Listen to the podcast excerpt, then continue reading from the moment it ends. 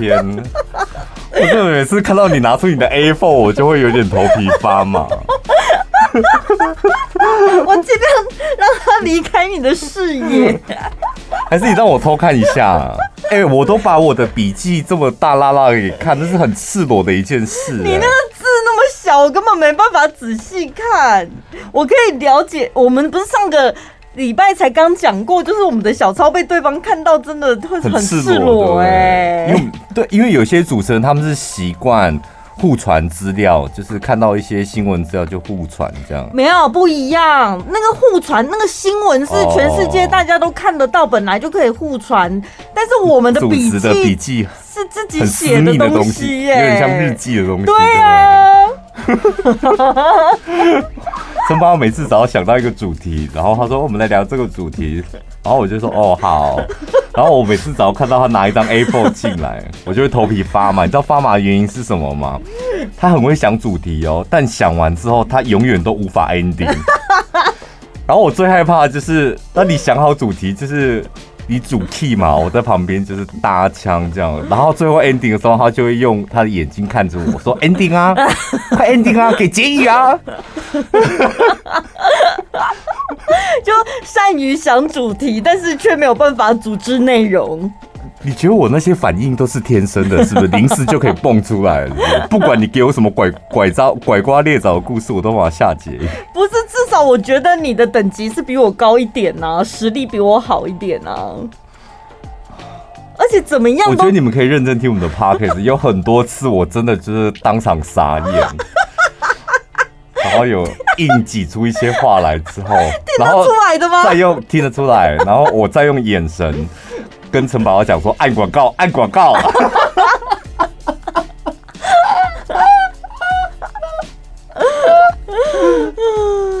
而且主持节目不容易耶，真的不容易，所以你们要多支持我们，好不好？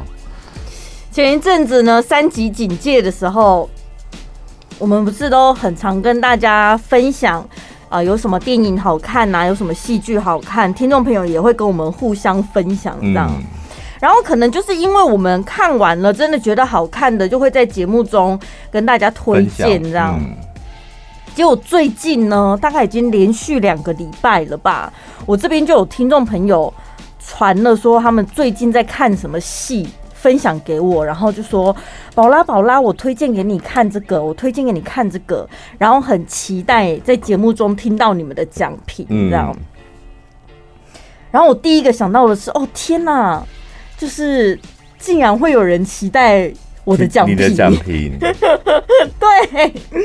然后再来就是，你可以随便讲一句，我很好，因为没有人，没有任何一个听众朋友推荐我，哎，我真的、哦、我很好奇，你那边的听众朋友推荐你看什么？”呃，有一个推荐我那个性生活，嗯嗯嗯，对，之前讨论度也是蛮高的，因为里面的演员都是你知道真枪实弹的嘛，二十五公分的老二啊，对，而且人家说是真的哦，对，像水管一样，小蛇，很粗的小蛇，然后还有一个是推荐什么我的上流社会还是什么东西，一个韩剧，对。他们的品味大概是这么这样，就是爱撒狗血，对不对？不然就是甩出老二的，不然就是互相对打的那种。嗯，但最近因为我们真的都没在看什么剧了，我们现在重心都是放在奥运的赛事上面。嗯，然后我就直接回答那个听众说，我最近没在追剧，我都在追奥运。他就回答说：“我也很期待你们的奥运奖评。”我心想说：“我们又不是专业人、哦，我很厉害哦，这方面我很厉害。但是我就是会克制，因为我上次有讲过，我是那种看比赛会非常走心的人。嗯，就是我只要，因为我一旦看了，你知道我，我的走心是因为我把我自己投入进去了，这样，然后我会觉得我我好像突然间。”就是庄志渊的弟弟。对，哎、欸，小潘他的投入程度是很夸张。你会想说，我们每一个人在电视机前面，我们都很投入啊，我们也是惊声尖叫这样子。但是他的投入不是说只有比赛输赢这么简单，他感觉人就是代表团已经在日本现场那种感觉、欸。然后我就是看完比赛之后，就会立刻去上网搜那个参赛选手的所有的资料，然后就脑补他以前所有的故事跟新闻，然后更加走心，就想说，我太感人了，我像他一样，一路看着你这样跌跌撞撞走过来，什么有的没的，但搞不好明明就是这一场比赛你才开始认识他而已。所以我看比赛算是很划算的一件事。你人生好像什么事情都很追求划算。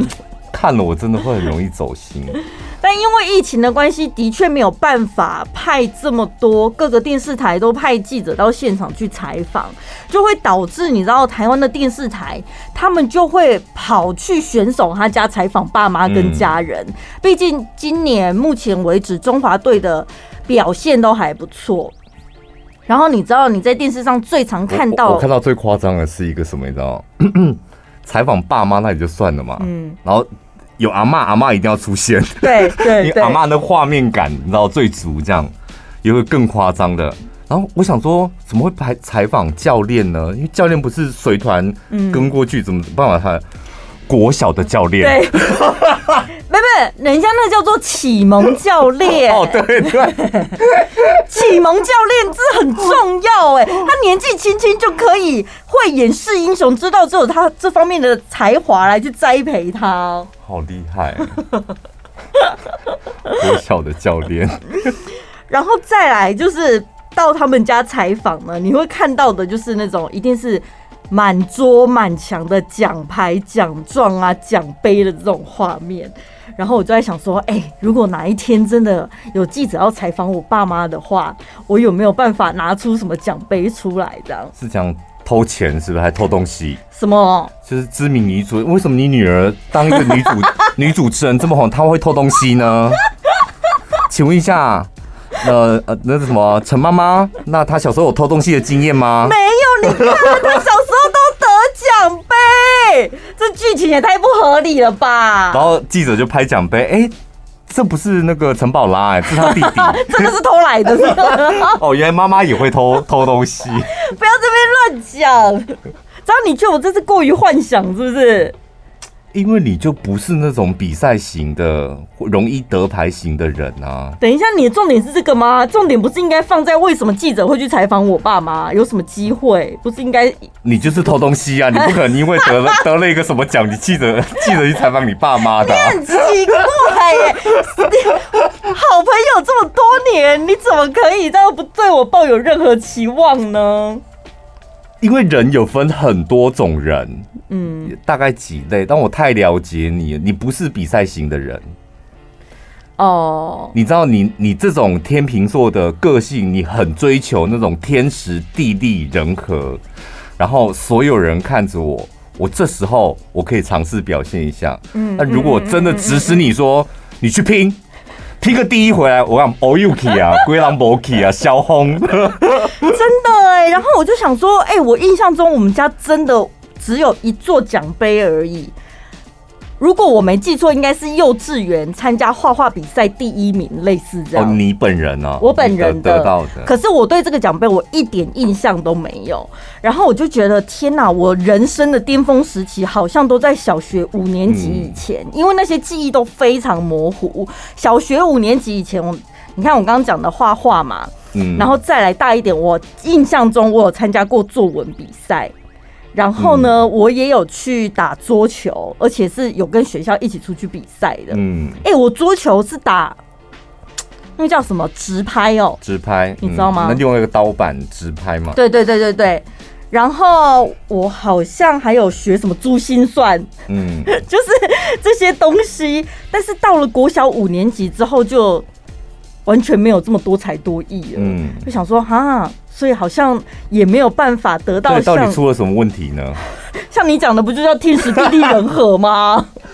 我跟你讲，就是人的个性差不多。你知道，到国小要女生差不多青春期在国小五六年级，嗯，就那时候你的个性，在国小五六年女生啊，国小五六年年级之前都可以称上是小小孩，嗯，小孩子无所畏惧，他没有什么小孩子是天蝎座是天秤座他就怎么样，嗯，他就是小孩。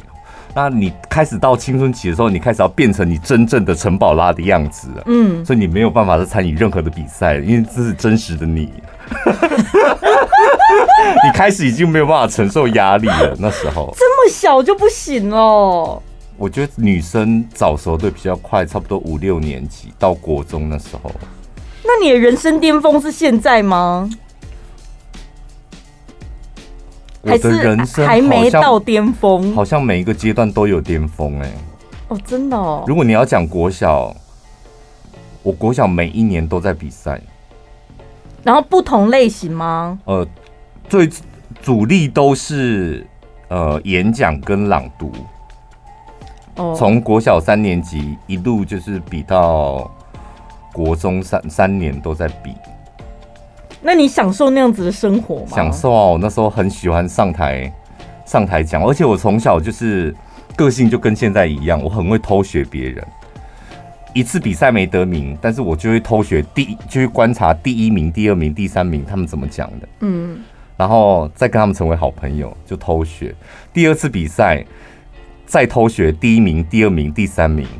差不多，国小都会同同样的人，他们就是永远都是前三名。嗯，然后就再偷学，然后第三次就把他们三个人的东西都学会了。好可怕哦！我从小就是这种个性哎、欸，所以你就是比赛型的人格，对不对？对，我从小就是比赛型的人，包括你都已经进了职场，你还是用一种比赛的心态在面对这一切吗？对不对？到职场我就比较少跟人家比了啦。跟自己比，都很多人要跟我比啊。到职场反倒是没有，但是我在职场真的参加过很多比赛。就是以前就是要换公司的时候，有参加一个那个购物专家的比赛嘛。嗯，而且小巨蛋哦，然后还有就是是你分配给我去香港参加那购物网，还是谁？还是港旅局分配给我的？对，好像港旅局吧。对。参加那个比赛，那个也是啊，我都觉得我才不要参加呢，一去参加自己超走心的、欸。然后我你不是也有报名广山收购百货一个唱歌比赛？对，那时候单纯为了钱，就是因为我很缺钱，我需要五千块，然后我就找我们一个同事说：“哎、欸，快点，你也很会唱歌，我们去参加合唱比赛，我需要那个钱。”后来那个女同事她没有拿钱呢、欸。他把所有的钱都给我。你跟谁？陈陈綺安呐，对，就那暗恋我的女生，我就利用她的感情。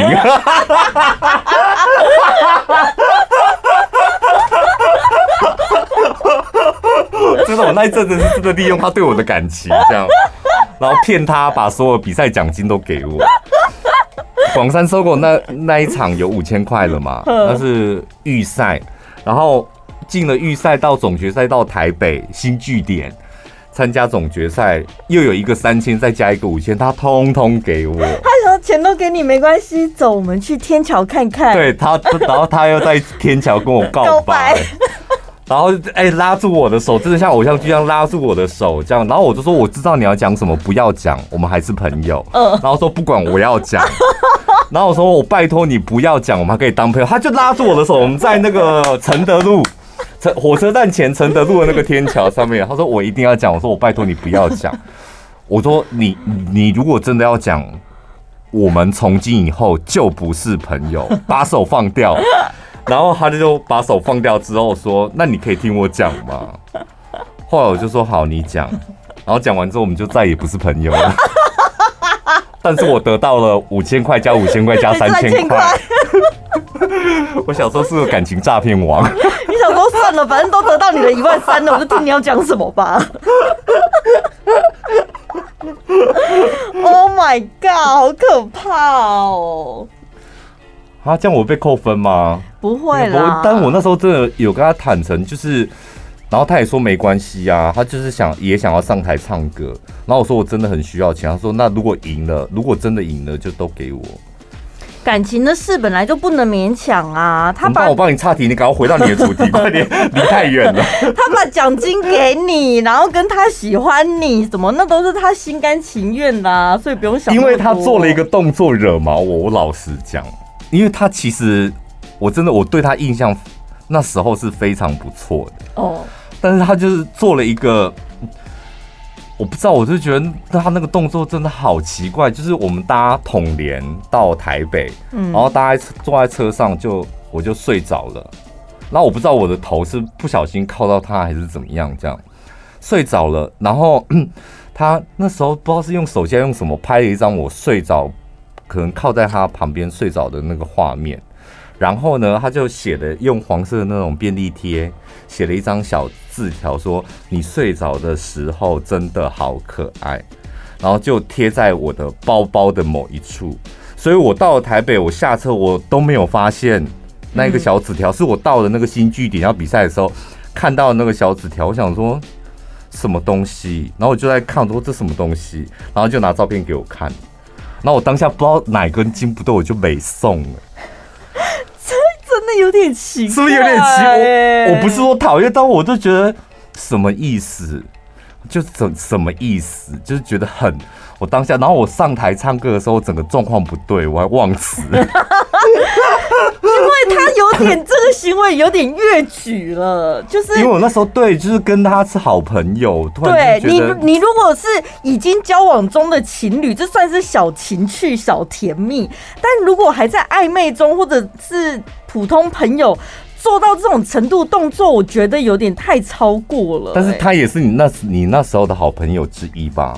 对，那我们不知道他私底下会这样子啊。我跟你讲，后来克莱尔跟我讲说，他私底下就是这样子的人。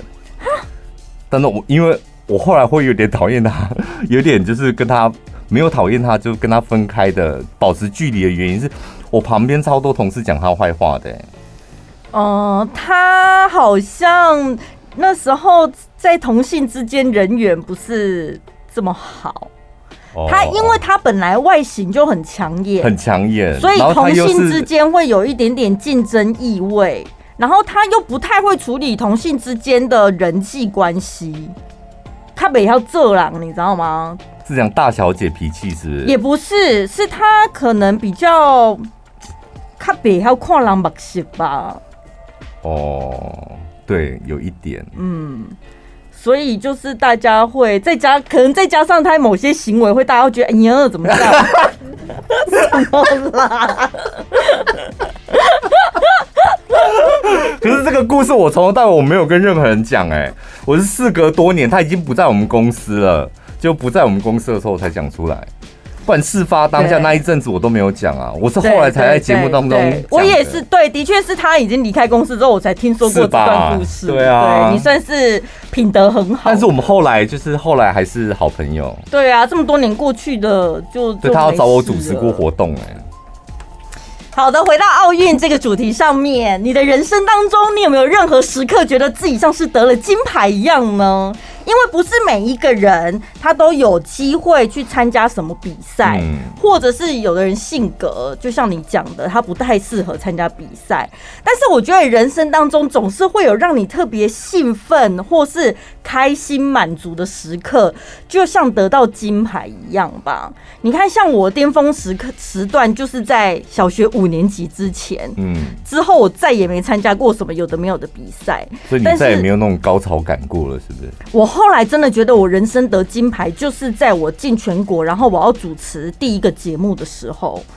我到现在你看已经这么久了，我回想起那一段，我还是真的觉得我得金牌呢。哎，我那时候只是一个小小的总机小姐，然后真的不知道哪一天我们主管被雷打到还怎么了，他突然告诉我说有一个时段要给我主持。我们那时候主管他的确是被雷打到，因为他尽早我们这些拐瓜裂枣来主持节目。但我不管他，我就是得金牌了啊！我那时候从我的节目名称。然后到我的片头，我要怎么做？还有我节目内容，我想要做什么主题？哎、欸，他都没在管我的哎、欸。然后就是只要送上去，送上去就是很顺利，很顺利，就是都通过，通过了。嗯、然后一直到最后，我现场第一集顺利的主持完了。这个过程，你想想看，就很像是一个运动员，有没有？他从一开始稳扎稳打，基本工作、基本动作开始慢慢练习，然后一步一步慢慢累积，到最后参加一个比赛，这个很多人注目的舞台上面完成了他所要做的事情。我那时候的心情是这样子哎、欸，那你现在还有那种心情吗？我觉得我一六八也这么多年了，我现在心情可能比较像朱木炎那样子，就是那已经是过往的荣光了。现在只留一个知名度在那。欸、我，我们两个我们是同时期的嘛，同时期主持节目的。嗯，然后我那时候真的超羡慕你们的。为什么？我我第一个节目就是带状的，听带状就是礼拜一到礼拜六，然后你们是礼拜天还是礼拜六？我忘记。对。然后我每天都要现场，然后我那时候根本不会主持，然后我每天都都想去死。就很痛苦，然后我就看你们为什么可以主持的这么开心，然后我每天下来都有人把我叫进办公室。你刚刚访问的很像白痴，哦，好恐怖！你为什么连口播都念不好？每天我每天都被叫进办公室，然后我那时候就看着你们，就想说，好想像他们一样，就是一个礼拜只主持一次，然后。假日我来加班的时候，然后看到陈宝拉在这间录音室对着，然后他可以一边主持一边扭屁股，好好哦。然后那个那时候整个人就是垂头丧气。真的啊，你看，就是虽然它只是一个假日节目，但是我就觉得我每个礼拜真的像你讲的，我真的都非常开心，非常兴奋。你看，而且你知道我是。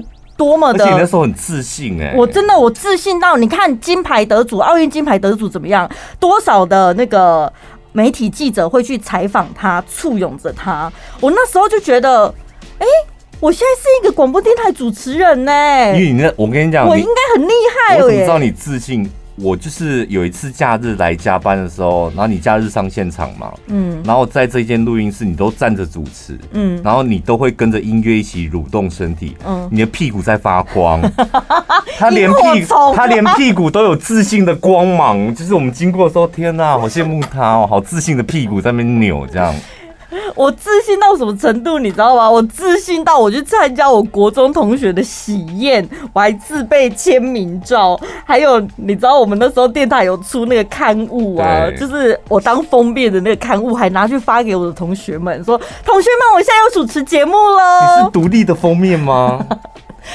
我还是大大堆头的？你应该是大堆头的吧？独立封面只有我。怎样？我跟你讲，那时候我那时候我为什么主持不好？我一天到晚在在意这些东西。说为什么人家都是有独立的，我却只有大堆头？不是，没没有，我像我都是独立的嘛，我就会觉得哦天哪，对我跟他们不一样。哦、然后你知道，我不是说瞧不起你们，或者瞧不起其他同期。就是因为哦，公司很看重我，你看我独立的封面，然后独立的一个专题报道，所以我要跟别人不一样，我要主持也不一样，讲话也不一样，节目内容也不一样，导致我跟你讲什么都烂，就是想太多，你反而会。压抑到你的表现，可是你应该算是抗压性好的人呐、啊。很差，非我跟你讲，我抗压性非常差。你看我在看比赛就知道，我走心走到我自己就走不出来啊。我是那种表面上看起来很看起来很坚强，就是那种不会形于色的人，但是我很容易就是会自己，我不会被别人打击，但我会自己击垮自己的那种。嗯但因为刚好最近是奥运热潮啦，我觉得虽然不是每个人都是运动员，但是每一个人在你的人生当中，你都有好几次得金牌的机会。像我刚刚自己的举例是这样，有些人搞不好他存到人生第一个一百万，那个心情就跟丢金牌一样啊，对不对？哇，我买了一栋自己的房子，丢金牌啊！我娶了几个水某，哦，丢金牌啊，是不是？丢金牌，丢丢丢金。丢金牌，为什么在你的嘴巴讲起来这么土哈？我讲的是那种喜悦的心情。就如果人生是一，你讲的那种感觉，很像是那种以前阿公养猪有没有？然后养猪养到什么 一千公一千公斤，然后去参加比赛，被选中了之后，然后要参加庙会，就摆在正中央那一头。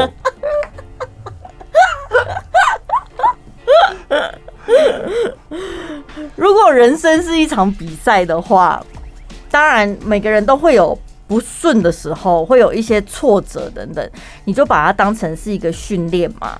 你可能感情上训练的不够，或者是你可能在职场人际关系训练的不够，或者是你在身体健康方面训练的不够等等。那你有各式各样的方法可以去改进。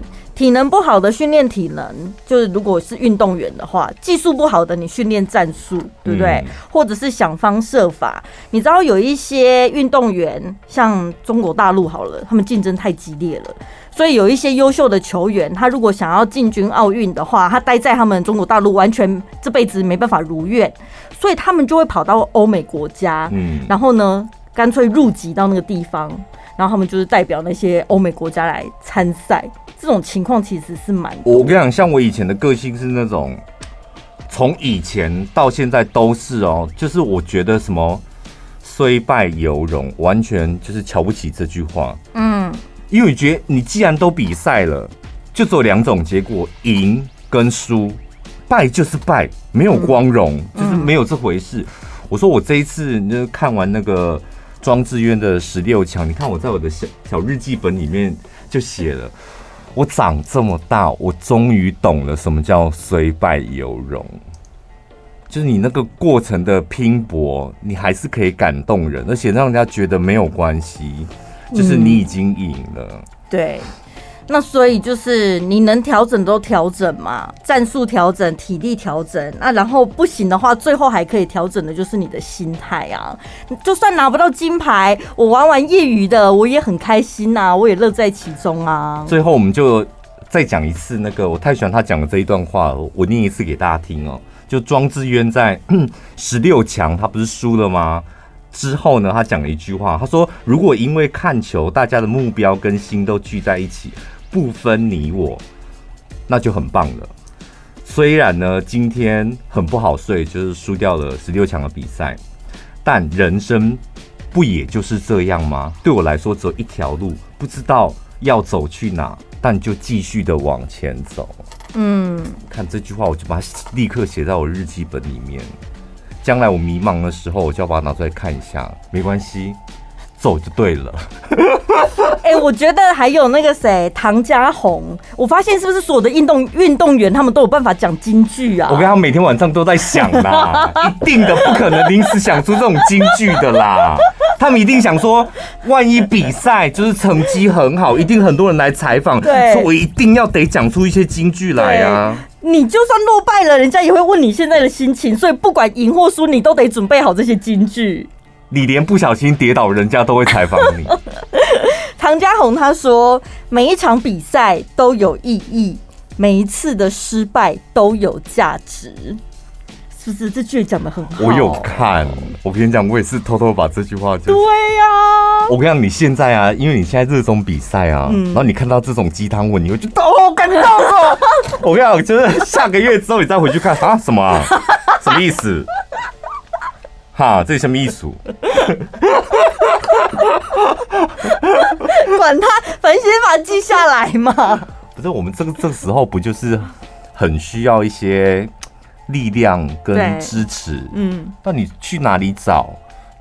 难得有这么一次珍贵的比赛，四年一次。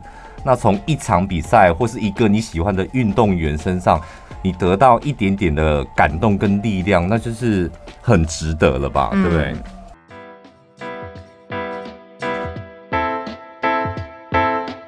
本集节目内容感谢望来山凤梨酥赞助播出。望来山，因为他就下我们业配之后，然后他们的小编就变成我们的粉丝哦，真的哦，好感人哦。他是刚开始听我们节目，是因为业务的关系，他被逼的得要听。然后没想到现在就是每个礼拜更新两集，他都准时听，很棒哎，很好。既然你爱上我们了，记得就是下个月也要夜配哦，年年月月都要继续支持我们。我我老实讲，因为呃上一次介绍那个凤梨醋，我个人非常推荐，没错。我跟你讲，那种平常上厕所上不出来的，就是你喝他们家的凤梨醋，很快。而且现在这个天气，就是整个用拽这样，这个不是拉肚子那种，它是非常的顺畅，很顺畅。因为凤梨大家知道里面会有凤梨酵素嘛，然后这种天气，你有时候白开水真的是喝不下去的时候，就自己泡一杯凤梨醋，然后很就泡冰水，你就一个瓶盖泡冰水这样喝。然后我上次是那个望来山送我的，然后喝完之后，我自己又买了两次，就是自己上网去买了两次。这一次呢，他们特别推出的。中秋礼盒，我先把这个礼盒讲完，非常值得，你可以拿来中秋送礼。因为中秋节呢，大家都希望今年中秋节过后可以更旺一点，没错，生意啊、人气啊、人缘啊旺一点，所以你要送旺来山的中秋礼盒。这个礼盒就是一整箱，里面的呃内容物有。旺来山的凤梨酥几乎几乎都是当天现烤的，嗯，我们收到的时候就是昨天烤的，对，超新鲜的，很厉害，然后很好吃。然后礼盒呢有两盒，然后它它的礼盒做的我觉得很高级，就是它的那个封面的涂鸦都有一点点文青，而且它还特别做烫金设计耶，不会像一般的那个凤梨酥就是土里土气的这样，所以非常适合拿来送礼。哎、欸，那天那个旺来山他们寄一盒凤梨酥给我啊，然后我旁边的同事一看到就立刻说啊，好可爱哦，非常可爱。然后就是年轻人会互送的那种，没错，那种文青凤梨酥这样。然后再来，刚刚两盒凤梨酥嘛，还有金牌的凤梨醋跟铜牌的凤梨酒，这两个也是他们明星商品，装在一个礼盒里面，所以又一个礼盒了。嗯，然后再来还有百分之百的。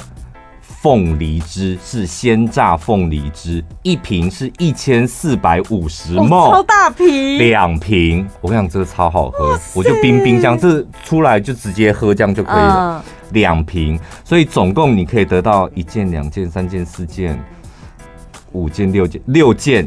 原价是一千九百六十元，现在呢，结账的时候记得输入小潘宝拉的专属优惠代码，多少呢？一六八一六八，输入完之后只要一千两百八十元，而且免运费，好，就直接送送到你家。然后你点进去就可以看到旺来山官网上面有个小潘宝拉专属优惠卖场。到八月三十一号，所以你可以现在就去预定。对，我们的那个节目资讯栏就有一个专属链接，点进去就不会错了啦。那个凤梨酥刚刚有提到的，它真的是超新鲜，而且很香。嗯、它里面的那个馅呐、啊，它特别是找了土凤梨跟金钻凤梨两种不同的凤梨去做混合。土凤梨就是。呃，取它的酸，然后它的纤维稍微厚一点，所以你有一点点口感跟嚼劲。对。然后呢，金钻凤梨就取它的甜，跟它的凤梨香气，所以它的凤梨酥就你咬下去，我跟你讲，它的饼皮做的超好。嗯。就那个饼皮得要有一点点硬，然后但入口的时候它是松软的，对，松软。然后再加两种不同层次的那个凤梨内馅，嗯，而且它那个皮烤的好的，就是有的那个凤梨酥很会掉屑屑，对，他们的不会耶，你就不用担心。然后再加上法国的奶油、台湾的土鸡蛋跟纽西兰的奶粉，整个香气非常足。一颗凤梨只能够做出。四颗望来山的凤梨酥，就这样子熬熬熬熬熬，然后熬成它的内馅这样。然后望来山呢，他们非常支持台湾在地的。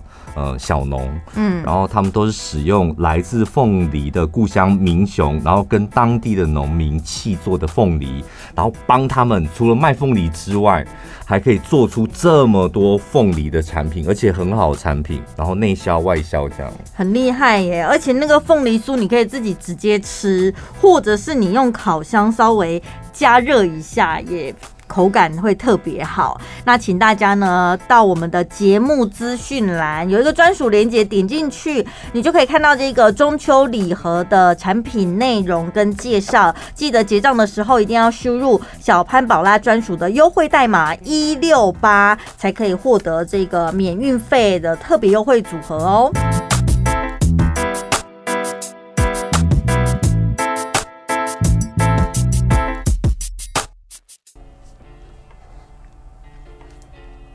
开始，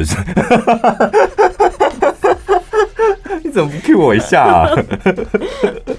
我来跟大家分享一个故事哦。这个故事在网上还还算有蛮有名的，就是只要在教你如何说话、说话技巧，很多人都用到这一段故事。这样，有一天呢，呃，公车上来了一个阿姨，然后这时候呢，公车上的一个年轻小伙子就赶紧让座，然后这个阿姨就坐下来。坐下来的时候呢，就问这个小伙子说：“小伙子啊，你几岁啦？”这个小伙子就说：“二十七岁。”嗯，然后这个阿姨就说：“二十七岁了，你还在跟人家挤公车？我女儿二十二岁就自己花钱买车了。”好讨厌的阿姨哟！这时候公车上面气氛瞬间凝结，因为整座公车都听到这一段对话，然后大家就是。纷纷的屏气凝神，想说要赶快来看看这个小伙子怎么教训这个阿姨。对对，我想到了，你会立马回嘴是不是？我应该是以我的个性，我应该是不会理他了。你会吞下这一口气，然后回来的时候说：“哎、欸，那个女人真的很不要脸的。”对，我会在节目中骂他。好，就是所有的人都觉得这个小伙子会破口大骂。没有想到呢，这个小伙子重点来喽，笑笑的说：“他说呢，其实我也存了一些钱，给我的妈妈买了一辆车。想到说他年纪这么大了，总不能总不能让他挤公车吧？如果遇到懂礼貌的人让座给他也还好，不然他年纪这么大了，站一路多辛苦啊！”得分。这个故事告诉我们说话技巧的重要。对，我用我过来人的经验帮大家统整了说话技巧里面最重要的三件事，记下来。哈，这个小故事而已，里面有三件事，非常重要。哎，我跟你讲，我之前上这个课是，你知道收一千块的哦，今天免费，好不好？纸跟笔拿出来了没？嗯。第一件事，声音表情。第二件事，用字遣词；第三件事，抽掉感情。这个礼拜的抽掉当下的情绪啦，是就抽掉感情。你你说话技巧，你什么时候要用说话技巧？什么时候？很多时候都要。你只要人跟人沟通都需要吧？我跟你讲，大部分我们跟人沟通不太需要说话技巧。我跟你是朋友，我们现在在聊天，哦，我们感情很好，我们现在很开心，对，对不对？我们在聊一些很爽的事，很无脑，不需要说话技巧。你什么时候需要用到说话技巧呢？面对挑战的时候，嗯，面对挑战，譬如说什么时候，你要跟老板要求加薪的时候，这是一个挑战吧？或是跟客户谈生意的时候，对，谈生意要东西的时候，嗯，再来犯错的时候啊，你的业绩不好。或者犯了一个错，你的主管要定你的时候，你这时候面对挑战，你就需要说话技巧。对，当人家媳妇的，你准备要大战你的婆婆的时候，你需要说话技巧。所以就是平常你不用，就是跟人的交往，我觉得真感情就可以。但是面对到，因为我们毕竟不是每个人每天都在风里来水里去，大部分。我们都是生活当中三不五时就会来一些小挑战，对。那这时候你就可以用你的说话技巧。刚讲到的那一个故事，其实那那个小伙子他的对话内容当中就包含了这三件事。你有看到我股票吗？股票的通知太害羞了，怎么会现在通知呢？刚刚讲的那个故事呢，里面就包含了三件事：声音、表情、用字遣词跟抽掉感情。好，我们来看一下那个小伙子他讲什么。那个小伙子说呢：“ 我二十七岁，其实我也有存一些钱，给我的妈妈买一辆车。”这一句话呢，就是起。有没有起？我们写作文的起承转合的开场，开场就是重点。那个阿姨说：“你二十七岁了，还跟人家挤公车。我女儿二十二岁就花钱买车。”所以这个小伙子回应他，他的起头是什么？就是回答那个小阿姨对他的质疑。对，那个那个阿姨对他质疑：“你是不是没钱？嗯嗯，不能买车，只能挤公车。”他第一件事就先回答他：“我也存了一些钱，所以我有钱。但是我的钱是给谁？给我的妈妈买车。对，为什么我要给我的妈妈买车？因为她跟你一样老。”我我觉得他，我舍不得。那我跟你女儿有钱吧，买自己的车，我也有钱啊。但是我多了她一份孝心，还羞辱她女儿哎，是吧？羞辱她女儿，其实正面他没有在羞辱他女儿，他还羞辱这个这个这个阿姨说：“你看，虽然你女儿有钱，但是她不够孝顺，你还是得要挤公车。”最后结论。这个小伙子他说呢，如果遇到懂礼貌的人，让座给他还好，不然年纪这么大了，站一路多辛苦。回归到所以起承转合，最后的合就是你看看我。如果今天没有我的话，阿姨呀、啊，你有位置坐吗？你这个老骨头，你要站到什么时候？看看我，又有礼貌，然后呢又存钱又孝顺，应该把你女儿许配给我吧？你看，像你这个，你就是放了感情了，所以要抽掉感情，就抽掉感情之后，笑笑的说，他就是一种，你看笑笑的说，那个笑是演出来的吧？淡淡的，因为我们遇到这种时候，我们。一定会生气、愤怒，嗯，甚至觉得不甘心，所以你必须要把那一个负面情绪先抽离掉，用假感情笑笑的说，然后再来他的声音表情，就是我用笑笑的告诉你我呃我发生的所有的事情，然后再来用字遣词。为什么需要用字遣词？你看这个小伙子他讲的每一句话都有高级的言下之意。其实我也存到了一些钱，就打脸你说，你不要以为我没有钱，但是我买了一部车给我的妈妈。你看看，你女儿是买一部车给她自己，每一句话都有言下之意。她是不是每天出门之前都先在家里演练过这一段？我我跟你讲哦，就是很多人会说。没有办法啊，我当下就吓到啦，对啊，我当下就很生气了，立刻像他一样这么厉害，就是啪啦啪啦啪啦就讲出这么多东西。我我我跟你们讲，这种东西真的是可以练习的来的。嗯，就是在每一次委屈的过程当中，你一定要想想办法。那如果再重来一次，我应该怎么讲？哦。有没有你被你的下属顶嘴了，然后被人家对主管羞辱了？嗯，你当下是不是愣住了？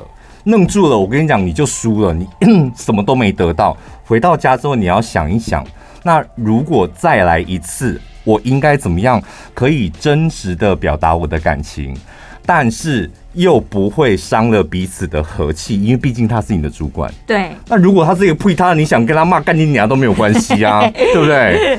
为什么需要说话技巧？因为这个人跟你有利害关系，是你得要透过用字遣词或者高级的那个言下之意来传传达你的感情。嗯，所以叫。得要练习，但是这三个你一定要记住：声音、表词音、用字遣词跟抽掉感情。好受用哦！小小的一个简单故事，就把以前的，就是你知道上过课、当过老师的东西拿出来颠秋一下。重点是师傅领进门，修行在个人，所以请大家要自己练习，这才是重点。接下来，如果你们再私讯我问问题，我就要收钱喽。小潘，小潘，可是像我婆婆她说什么，那我这时候应该怎么回？这时候我就要收钱了，好不好？像这个就要收钱了吧？詹彦静。他说：“哦，非……等下我们先讲，就是这个听众朋友，他是在那个 Mixer 上面的留言，留言我偶尔会上去看一下。有些听众朋友，他可能不是用 Apple 的手机，所以他会留在那里。”他说呢，我非常喜欢你们，只是没有说出来而已，都已经重复听过数遍。我在福寿山种蜜苹果以前，只能够准时听广播，现在有 Podcast 真的太赞了。不好意思，刚才那个标标点符号，标点符号不是你是谁叫谁叫你要用那种三八的声音念听众朋友留言？你为什么突然念听众朋友留言就变有一种三八的声音跑出来？点符号乱点，害我有点错乱，想说是怎么了？他说呢，呃，这一集他讲哪一集呀、啊？反正他听投资理财那一集，嗯嗯嗯，他说很棒，应该要把钱像小潘说的，买一个好的标的。现在把钱借人也不好意思要回来了。挂号一共三百四十万，他借给别人借了三百四十万呢。借了三百四十万还好，他重点在下一句，他说。下次能帮我做一集如何拒绝别人跟你借钱，表示现在还持续有人在跟他借钱。Oh my god！你可以下一点叶配在我们的 podcast 吗？因为毕竟我想说你在福寿山应该是有一片山吧？对，你的可以推，我们可以推销你的蜜苹果。对，你那三百四十万，我们只需要可以包我们一年的哎、欸，一年。对呀。我们包一年，好不好？三百四包一年，然后我们帮你把钱赚回去。三百四十万下我们的业配多好，借给别人然后又要不回来，不是太可惜了吗？你想想看，你三百四十万下我们业配以后，我们的每一集都会。本集节目感谢詹燕京冠名播出。你你还念错，詹燕京哦，詹燕京，你因为你还没付钱，所以不能够讲你的证明。谢谢福寿山蜜苹果赞助播出，有没有？你看这个名声就打得多响亮啊！有没有大家突然好想接哦，好想接到福寿山蜜苹果的赞助播出啊！毕竟我们现在有一个望来山的凤梨酥了，再来一个福寿山的蜜苹果。对，台湾各大山头都来赞助播出。拉拉山的水蜜桃，真的啦，望来山人的效果非常好哎，真的。不管是什么凤梨酥、凤梨酒、凤梨醋，卖的下下叫。反正那种山头的下在我们这边的，只要你有一座山的下到我们这边，效果都很好。另外，这一个听众朋友的留言是住在新北市的台北市民，嗯、呃，他说听聊天节目也能受益良多，真的很喜欢听你们聊职场大小事。我是刚出社会才两年多的小菜鸟，其实有很多。Makeup 还是很不清楚，有时候会上网爬文来了解如何在职场生存，但大多数看到都是一些毒鸡汤。多亏有小潘宝拉这种讲实话、讲真话的主持人，不是只是给毫无用处的正能量，是可以看清楚职场真面目。我打个岔，嗯、我们是给不了正能量。我们有尝试想要给大家一些正能量。也前阵子疫情比较严重的时候，我们有尝试说节目中讲一些正能量啊，就当陪大家一起度过。哎、欸，宫美踹呢？今天宫美踹，他，好假哦，弄得我们两个也很别扭。我怎么都想不起来呀、啊？很超别扭的，好多次都很别扭啊。好啦，所以今天这两位听众，我们都送份礼物给你，好不好？包括福寿山的詹燕静，还有住在新北的台北市民，请这两位呢，可以到我们的小潘宝拉粉丝团私讯你们的姓名、电话、地址，就可以获得我们提供的礼物喽。嗯，然后记得听我们节目，多分享，然后多留言，你可以留在那个 Apple Podcast。然后或者其他地方你能留的，我们尽量都去看，好不好？对，其他地方就是随缘了。嗯，下礼拜见喽，拜拜。